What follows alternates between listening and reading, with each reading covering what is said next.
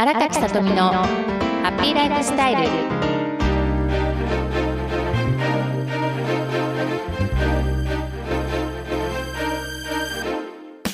おはようございます。印象とコミュニケーションの専門家印象美人コンサルタントの荒垣さとみです。本日も最後までお付き合いください。よろしくお願いいたします。明日から3月スタートですね。3月は私の生まれつきなので、エネルギーが最も高い日です。だから、いつも以上にどんないい出来事が起こるのかな？ってワクワクしてますし、私自身もね、目標に向かってね、行動していきながら、この1ヶ月、いつも以上に充実した日々を過ごすということを決めながら今ポッドキャストの収録をしております今回のテーマなんですが壁というテーマでお話をします週明けスタートの月曜日に壁というテーマはあまりふさわしくないかなってちょっと思いながらも話したいなっていう気持ちがあるので話してみたいと思います。皆さんは壁を感じることってありますか？壁を感じるとかまたは壁があるっていう言葉を使ったりしますけれども壁がある壁を感じるっていう状況ってなんかニュアンスが違う感覚が私はあるんですけれども壁があるというものは何かを改善したいんだけれどもそこには壁がてその壁を乗り越えるためには何をやったらいいかっていうところで考えるという材料にもなっていくはずなんですけれどもその壁とそれから壁を感じるっていうことは人に対しての壁を感じるっていうことなのかなと私は思っています。両方の共通点は目に見えないものですね。今回は壁を感じる人に対して壁を感じるっていうことについて私なりの考えをお話ししていきます。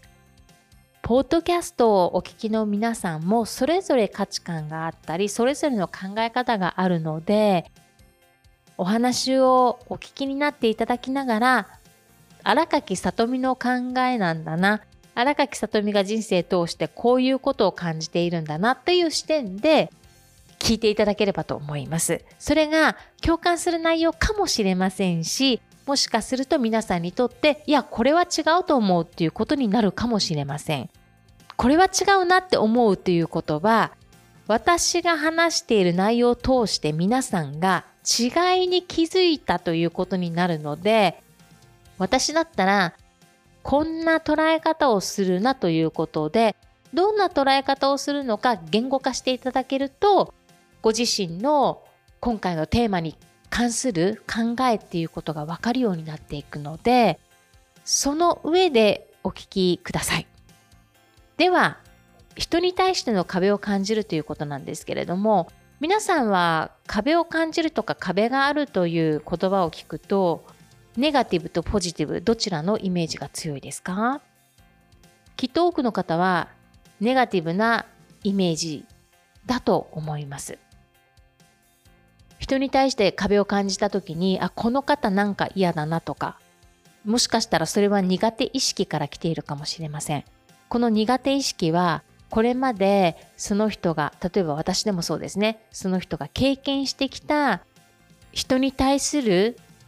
ネガティブイメージって蓄積されてるんですよね。例えばこんなタイプから陰口言われたり言われて傷ついた経験とかいろんな経験を通して私たちは脳にフィルターかかっていくので自分の経験と重ね合わせてこの人は苦手かもって思い込んでしまっているそこの時点で壁を作ってしまっているっていうこともありますまた周りからあまり良くない噂が耳に入りすぎたりすると無意識のうちにその人と話していないのに壁を作ってしまうということもあります。壁を感じるっていうことなんですがもしかしたらこの直感的なもので壁を感じる人もいるかもしれません。で、この直感的な壁を感じるものは、もしかしたら当たっていることもあるんですね。それが当たっているかどうかは、後でわかることだと思いますけれども。まあ、そもそもね、波動が合わなければ波動を出している周波数が違うから合わないかと思うんですけれども。スピリチュアルなものではないんですけれども私の感覚はわからないんですけれども、まあ、ちょっと話戻しますね。この自分で苦手かもとか作っている壁で自分で作っていることが分かればいいんです。自分でこの壁を作っているなって分かっている人はいいんです。私は基本周りの噂は信用しないんですね。すごく親しい方から実はこういうことされたとかっていうことを聞くと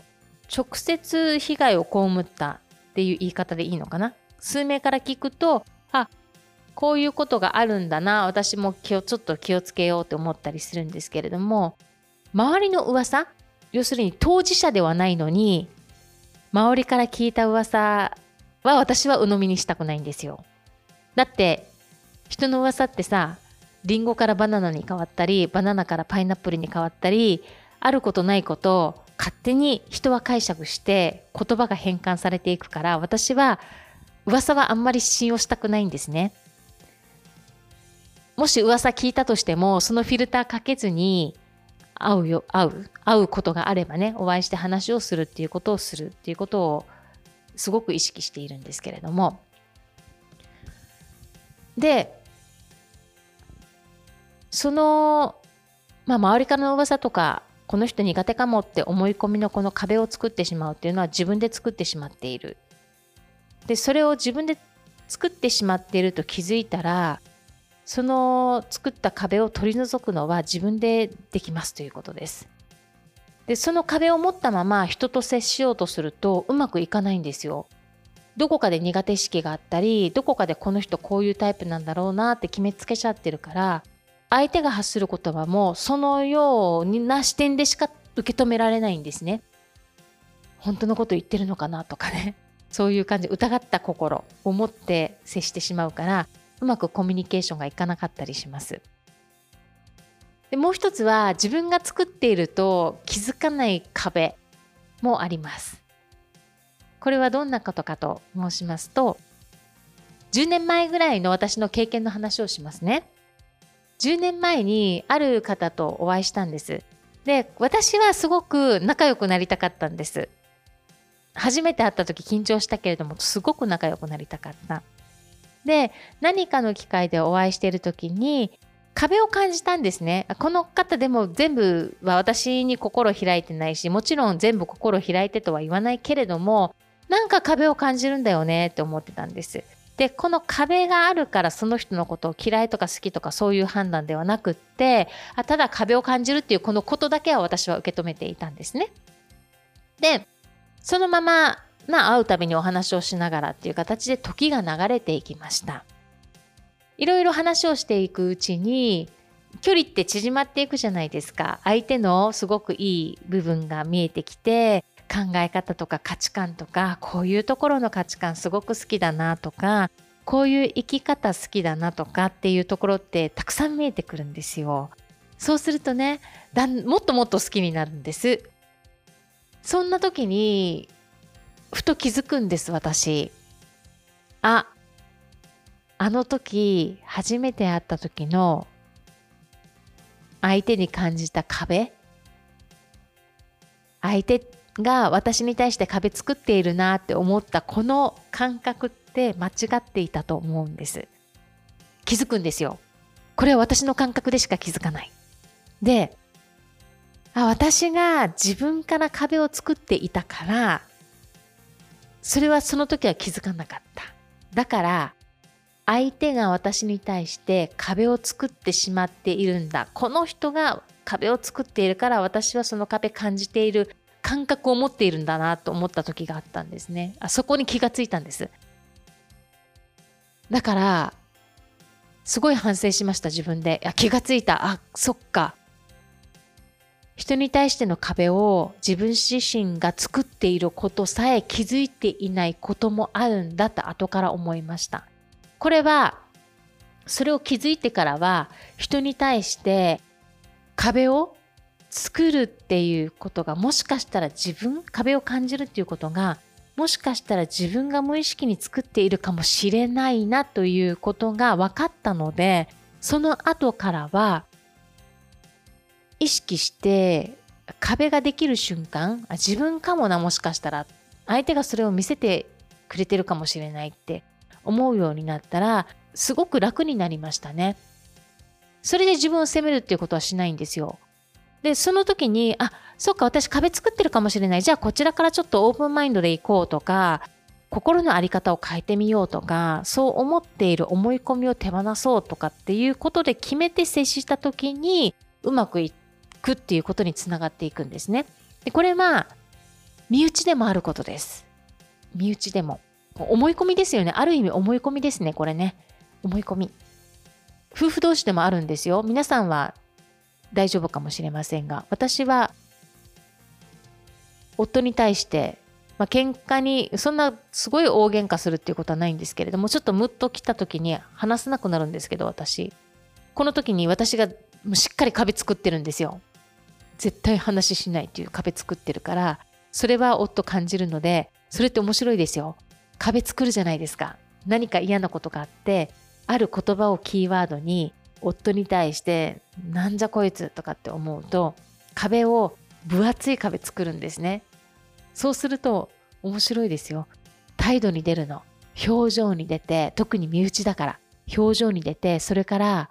態度に出るからちょっとすれ違うだけでもうぶつからないように私が体を無意識に避けてるわけそうするとそれを夫が感じるから夫はさらに壁作るでしょ？悪循環なんですよ。これもね、気がついた。そっかって。でも、近すぎてね、自分でどうにもコントロールできないことも正直あります。自分で分かってるんですよ。客観的視点で見てね。あ、今私夫に対してすっごい壁作ってるなって。で、これを壁を崩すのも自分しかできないということも分かっている。けれども、どうにもできない時があるんですよ。こういう時はもうすごい自分とね、行動しながら自分と向き合って、それがちょっと落ち着くまで時間をかけて、だんだんフェードアウトしていって壁が薄くなり、私がまた声をかけたりしながらっていうことで行くんですけれども、もうこんな時もね、なんか私は夫通してすごい学ばせていただいてるなって思うけれども、本人には直接まだ行ったことがない。だから私もね、まだまだ修行が足りないってことです。死ぬまで修行だなと思っていますね。はい。ということで、今回は壁についてお話ししました。まあ、皆さんはね、私と同じような経験をされていらっしゃるかどうかはわかりませんけれども、私の経験通しての考えとかをお聞きいただいて、まあ、共感することや、あるいは、えー、そんな部分があったの？って思うこともあるかもしれませんし、また、私はこんな考えではないなっていうことに対しても、まあ、気づきになるので、ポッドキャストをお聞きになった時間が皆さんにとってもいい時間となったのなら嬉しく思います。では皆さん今週もニコニコ笑顔で素敵なハッピーウィークをお過ごしください。皆さんのもとに素敵な出来事がたくさん舞い込んできますよう心から祈りましてポッドキャストの配信を終了します。最後までお付き合いくださいましてありがとうございました。ではまた来週お会いしましょう。